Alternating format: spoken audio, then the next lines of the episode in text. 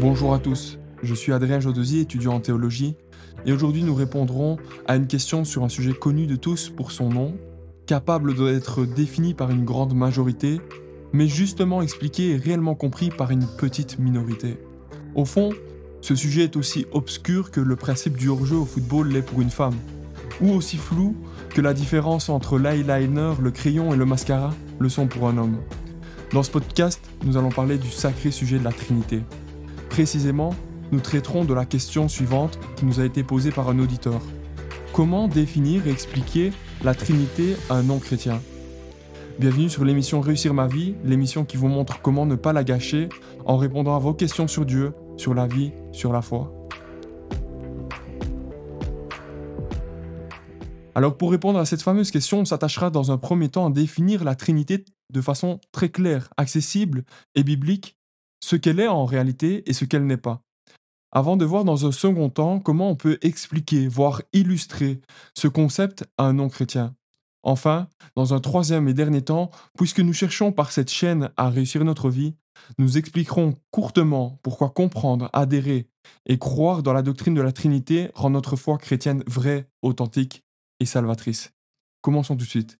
Comment définir de façon claire et complète la notion de Trinité? D'emblée, précisons que ce mot n'apparaît pas noir sur blanc dans la Bible. Néanmoins, le concept de la Trinité est quant à lui bien présent. Le terme a vu le jour pour éviter de dire à chaque fois le Père, le Fils et le Saint-Esprit. Littéralement, le terme Trinité signifie tri-unité ou trois en unité. En effet, on peut définir la Trinité comme un Dieu unique en trois personnes, le Père, le Fils, le Saint-Esprit. Toutes trois sont pleinement Dieu. Le Père est 100% Dieu, le Fils est 100% Dieu et le Saint-Esprit est 100% Dieu. Et toutes trois sont distinctes l'une de l'autre, en ce sens que le Père n'est pas le Fils, et vice-versa, le Fils n'est pas le Saint-Esprit, et vice-versa, et le Saint-Esprit n'est pas le Père, et vice-versa. Bien qu'étant pleinement unis dans leur nature divine commune, ils se différencient dans leurs tâches. Le Père planifie, le Fils exécute, et le Saint-Esprit convainc les cœurs et nous applique les bénédictions de Dieu. Nous reviendrons plus en détail sur cette distinction dans le troisième point. Donc si je récapitule courtement, la Trinité, c'est quoi? La Trinité désigne un seul et unique Dieu en trois êtres divins et distincts, le Père, le Fils, le Saint-Esprit. Dans cette définition, il y a trois affirmations qui résument cette vérité biblique. Pour chaque affirmation, afin de ne pas vous perdre, je citerai uniquement un verset qui l'appuie. La Trinité n'étant pas fondée sur un ou deux versets obscurs, j'ai mis en description de cette vidéo une multitude d'autres versets qui viennent corroborer les faits. Mais ces trois affirmations sont les suivantes. La première, il y a un seul Dieu. Deutéronome 6, versets 4 à 5. Écoute Israël, l'Éternel notre Dieu est le seul éternel. Tu aimeras l'Éternel ton Dieu de tout ton cœur, de toute ton âme et de toute ta force. Deuxièmement, un Dieu en trois personnes distinctes. Le Père n'est pas le Fils, le Fils n'est pas le Saint-Esprit et le Saint-Esprit n'est pas le Père. Ok. Le Père n'est pas le Fils. On le lit dans Jean 1, versets 1 à 2. Au commencement, la parole, Jésus, existait déjà. La parole, Jésus, était avec Dieu et la parole, Jésus, était Dieu. Elle était au commencement avec Dieu. Le Fils n'est pas le Saint-Esprit? On le lit notamment dans Jean 14, versets 16 à 17. Quant à moi, je prierai le Père et il vous donnera un autre défenseur afin qu'il reste éternellement avec vous. L'Esprit de la vérité, que le monde ne peut pas accepter parce qu'il ne le voit pas et ne le connaît pas. Mais vous, vous le connaissez car il reste avec vous et il sera en vous. Et puis le Saint-Esprit n'est pas le Père. Et on le voit dans Jean 14, verset 26. Mais le défenseur, l'Esprit Saint, que le Père enverra en mon nom, vous enseignera toutes choses et vous rappellera tout ce que je vous ai dit. Enfin, la troisième affirmation, c'est ces trois personnes sont chacune pleinement Dieu. Le Père est Dieu, le Fils est Dieu, le Saint-Esprit Dieu. Ok, le Père est Dieu, on le lit dans Tite, verset 1 à 4 par exemple. À Tite, mon véritable enfant dans la foi qui nous est commune. Que la grâce, la compassion et la paix te soient données de la part de Dieu le Père et du Seigneur Jésus-Christ notre Sauveur. Le Fils est Dieu. On peut le lire dans Jean 20 par exemple, versets 27 à 29. Puis il dit à Thomas, avance ton doigt, c'est Jésus qui parle, avance ton doigt ici et regarde mes mains, avance aussi ta main et mets-la dans mon côté, ne sois pas incrédule, mais crois. Thomas lui répondit, Mon Seigneur et mon Dieu. Jésus lui dit, Parce que tu m'as vu, tu as cru. Heureux ceux qui n'ont pas vu et qui ont cru. Et puis le Saint-Esprit est Dieu. On peut lire dans les Actes des Apôtres au, au chapitre 5, versets 3 à 4. Pierre lui dit, Ananias, pourquoi Satan a-t-il rempli ton cœur au point que tu mentes au Saint-Esprit et que tu aies retenu une partie du prix du champ? S'il n'eût pas été vendu, ne te reste-t-il pas? Et après qu'il a été vendu, le prix n'était-il pas à ta disposition? Comment as-tu pu mettre en ton cœur un pareil dessein? Ce n'est pas à des hommes que tu as menti, mais à Dieu. On voit vraiment dans la Bible plusieurs passages, aussi bien dans l'Ancien Testament que dans le Nouveau, la Trinité est révélée. On va juste en, donner deux. Euh, Matthieu 3, au verset 16 à 17, c'est lors du baptême de Jésus. Et on voit vraiment la présence simultanée des trois personnes composant la Trinité. Dès que Jésus était baptisé, verset 16, il sortit de l'eau.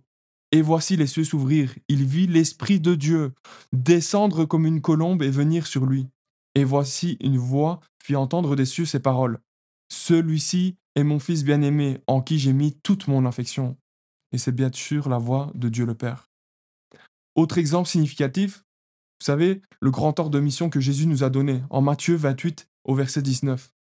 Allez donc, faites de toutes les nations des disciples, baptisez-les au nom du Père, du Fils et du Saint-Esprit.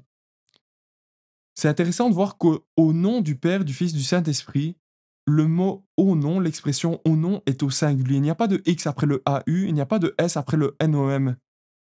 Et ça révèle réellement que le Père, le Fils le Saint-Esprit ne font qu'un. Voilà pourquoi il n'y a pas d'erreur de, de, traduction, on peut le lire dans le grec originel. En réalité, toutes les erreurs au sujet de la Trinité proviennent systématiquement de la négation d'une de ces trois affirmations et se posent en contradiction avec les Saintes Écritures. Passons rapidement en revue les plus courantes. Il y en a trois. La première, le trithéisme. Il nie le fait de croire en un seul Dieu. Selon la pensée trithéiste, il y a trois dieux et non un seul. La deuxième, le modalisme. Il nie le fait qu'il y ait un Dieu en trois personnes distinctes. Selon les modalistes, il y a un seul Dieu qui apparaît sous trois modes, sous trois formes différentes. Par exemple, d'abord dans l'Ancien Testament, on aurait seulement Dieu, le Père, qui se serait révélé comme le Père uniquement. Et puis, ensuite, dans le Nouveau Testament, avec les évangiles, on aurait Dieu en s'incarnant, qui se serait révélé comme le Fils Jésus. Et il s'agit là toujours de la même personne, divine, mais manifestée sous une autre forme, sous un autre mode. Et enfin, après la Pentecôte, cette même et unique personne divine se serait dès lors révélée comme le Saint-Esprit, agissant dans le cœur des croyants. Et puis troisième, la troisième fausse doctrine, c'est l'arianisme. Il nie le fait que le Fils et le Saint-Esprit sont comme le Père, pleinement Dieu. Jésus serait juste le Fils de Dieu sous forme humaine, tandis que le Saint-Esprit ne serait que la puissance ou la force agissante de Dieu. Or, comment une force, par définition impersonnelle, peut-elle enseigner, Jean 14, 26, intercéder ou prier en faveur des autres, Romains 8, 26, 27, être attristé par le péché, Éphésiens 4, 30, parler, Acte 8, 29, rendre témoignage, Jean 15, 26, etc. Passons à la deuxième question. Comment peut-on expliquer, voire illustrer la doctrine de la Trinité à un non-chrétien? Pour des, raisons pratiques, de nombreuses personnes ont illustré la Trinité pour pouvoir la comprendre et la faire comprendre. Au fond, ne pourrait-on pas dire que la Trinité est comme un œuf, comme un arbre, comme un trèfle à trois feuilles, comme un être humain aux multiples casquettes, ou encore comme l'eau? Eh bien, le problème est que toutes ces analogies simplistes se montrent incorrectes et trompeuses. Pas une seule ne tient la route. Pour chacune d'entre elles, cela coince sur une partie de la définition de la Trinité. Précisément, cela rentre en contradiction avec une des trois affirmations composant la définition de la Trinité, abordée précédemment. Il y a un seul Dieu, première affirmation. Deuxième, un Dieu en trois personnes, le Père n'est pas le Fils, le Fils n'est pas le Saint-Esprit, le Saint-Esprit n'est pas le Père. Et troisième, ces trois personnes sont chacune pleinement Dieu. Le Père est 100% Dieu, Jésus est 100% Dieu, le Saint-Esprit est 100% Dieu. Par exemple, l'œuf qui est composé du jaune, du blanc et de la coquille, ne peut représenter une comparaison adéquate en ce sens que chaque composante de l'œuf est une partie de l'œuf, mais pas pleinement l'œuf. En effet, si on prend juste un jaune d'œuf, on n'a pas pleinement un œuf. Tandis que si on considère juste le Saint-Esprit, il est pleinement Dieu et non une partie de Dieu. Les exemples de l'arbre composé de racines, d'un tronc et de branches, ou d'un trèfle à trois feuilles, ne fonctionnent pas non plus pour la même raison. L'analogie d'un homme qui sera à la fois un employé communal, un entraîneur de foot et un diacre dans son église est également erroné. Il joue certes différents rôles à différents moments, mais il est un seul homme, un seul uniquement homme. C'est le piège du modalisme qu'on évoquait tout à l'heure. Puis l'exemple de l'eau, qui peut avoir trois états différents, solide, liquide, gazeux. Lui aussi est inadéquat parce qu'aucune quantité d'eau n'est jamais les trois en même temps, à l'inverse de Dieu qui est à la fois Père, Fils et Saint-Esprit. De plus, les trois états ont des caractéristiques différentes, alors que dans la Trinité, tous ont les mêmes propriétés divines puisqu'ils sont tous les trois pleinement Dieu. En définitive, aucune analogie ne convient vraiment pour illustrer la Trinité. Pour nous, êtres humains qui voulons toujours tout comprendre, cela nous dérange fortement. Nous sommes face à un certain paradoxe et nous tentons de le résoudre en déformant la Trinité biblique. D'où la naissance de théories humaines comme le tritéisme, le modalisme ou l'arianisme nous pouvons comprendre qu'il n'y a qu'un seul Dieu, que Dieu est trois personnes distinctes et que ces trois personnes sont pleinement Dieu. Mais nous ne parvenons pas à saisir comment ces trois affirmations peuvent se conjuguer ensemble. Alors que faire? C'est assez simple. Il faut simplement reconnaître que nous sommes des êtres limités et non des êtres omniscients comme Dieu. Nous ne pouvons pas comprendre de Dieu avec une logique humaine implacable. Et tant mieux c'est une preuve que notre Dieu, celui que les saintes écritures nous dépeignent, est un Dieu qui n'a pas été fait à notre échelle.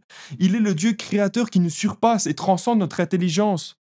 Comme le déclare le théologien Wayne Guidham, le fait que la Trinité dépasse notre compréhension nous garde dans l'humilité devant Dieu et nous pousse à l'adorer sans réserve.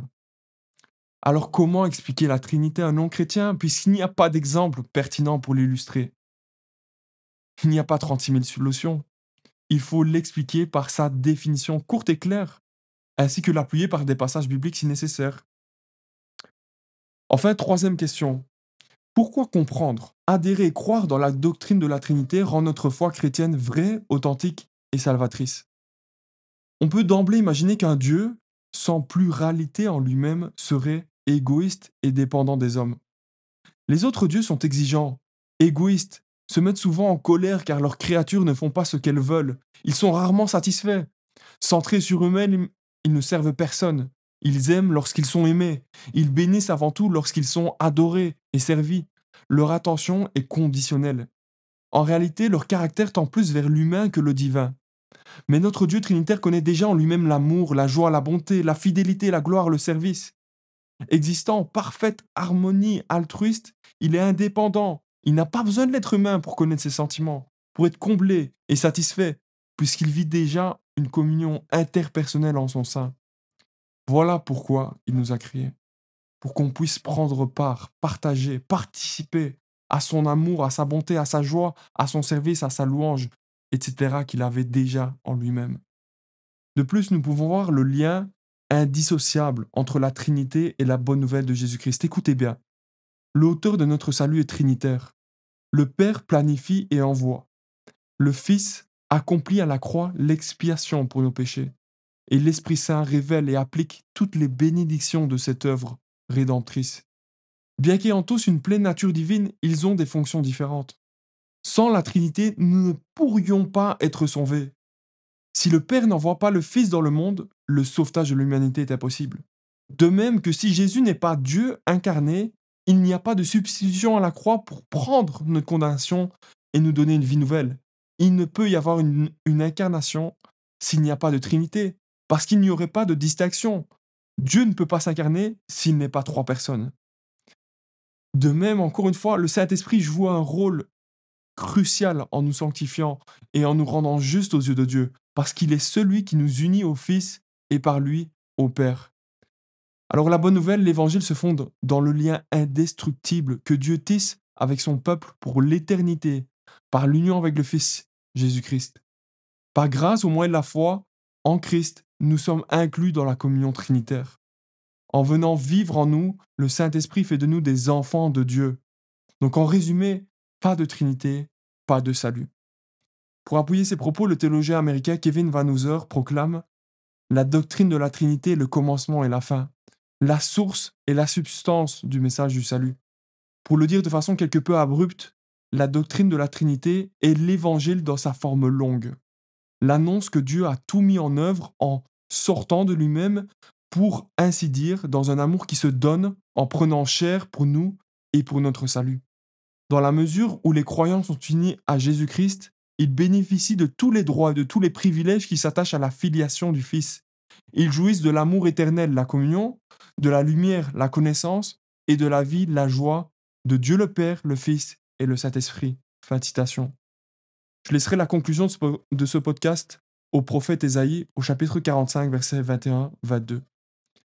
Déclarez-le et faites-les venir, qu'ils prennent conseil les uns des autres. Qui a prédit ces choses dès le commencement et depuis longtemps les a annoncées?